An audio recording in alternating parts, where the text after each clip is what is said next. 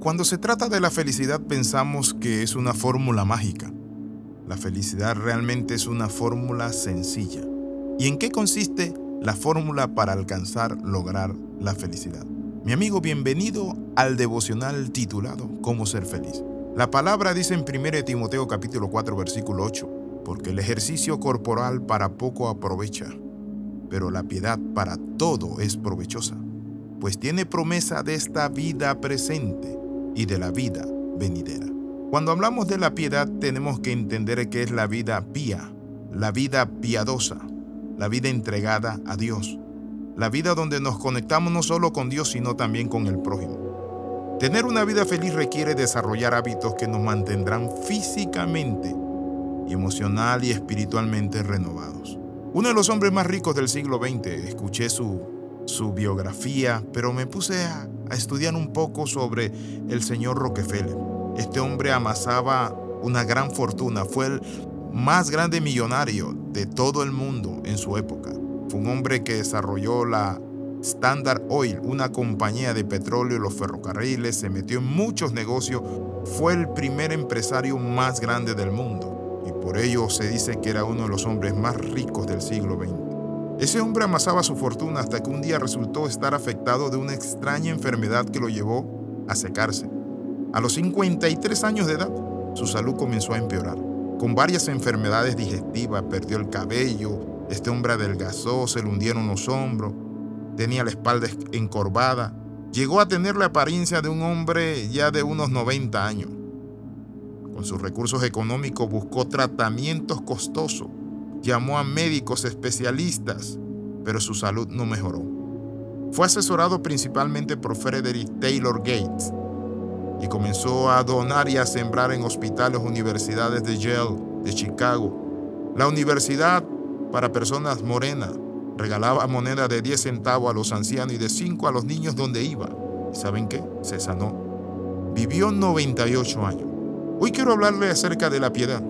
¿Sabe que las personas que son piadosas, la palabra, la palabra piedad o la palabra piadoso, ¿saben de, de dónde viene o de dónde viene? ¿Saben de dónde viene y cómo se origina? Esta palabra nos mueve el piso y nos dice a nosotros como personas que es bueno hacer ejercicio, pero que pongamos como prioridad el practicar los ejercicios de una vida también piadosa. No solo nuestro cuerpo, sino que debemos pensar en primero Debemos pensar primero en Dios y luego en el prójimo. La palabra piadoso etimológicamente, para poder encontrar el origen etimológico del término piadoso, tenemos que recurrir al latín.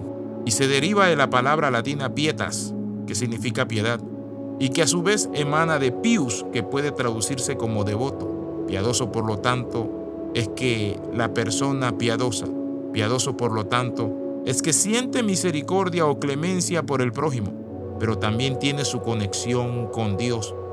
Está lleno de deseo por servir al Padre, por hacer las cosas a la manera de Dios. Esta persona se apiada del otro y trata de brindarle su colaboración, actuando con bondad. El hombre piadoso es marcado por su dedicación en el plano vertical con Dios, pero en el plano horizontal con su prójimo. ¿Es usted piadoso?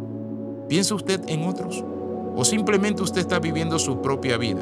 Su propio auto, su propia casa, su familia. No le interesan las necesidades del mundo. Que otros aguanten hambre, tengan necesidades.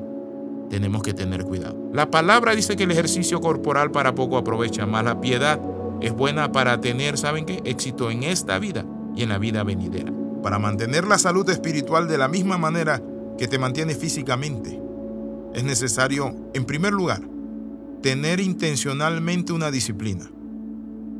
¿En qué consiste esta disciplina de ser piadoso? Esta disciplina consiste en buscar necesidades, en compartir, en ver dónde puedo ayudar, qué puedo hacer para crear un mundo mejor. Para que no nos ocurra lo que dice Santiago, que la fe sin obra es muerta. Por eso la palabra dice, el entrenamiento físico es bueno. Como dice Santiago, que la fe sin obra es muerta.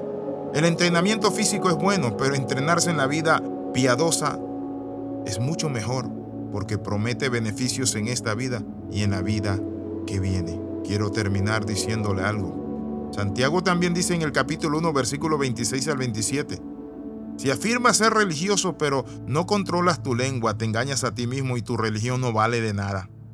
La religión pura, verdadera a los ojos de Dios, consiste en ocuparse de los huérfanos y de las viudas en sus aflicciones y no dejar que el mundo te corrompa.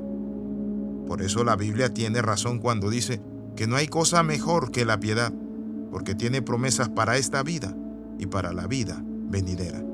Quiero invitarle para que oremos. Padre, en el nombre de Jesús oramos, porque queremos tener una vida recta, correcta, una vida piadosa en relación contigo, pero también con nuestro prójimo. Renunciamos a ser religioso. Amén y amén. Escriba al más 502 4245 60 89. Y recuerde sintonizarse y seguirnos en el canal de SoundCloud Alexis Ramos P. Bendiciones de lo alto. Nos vemos en la próxima.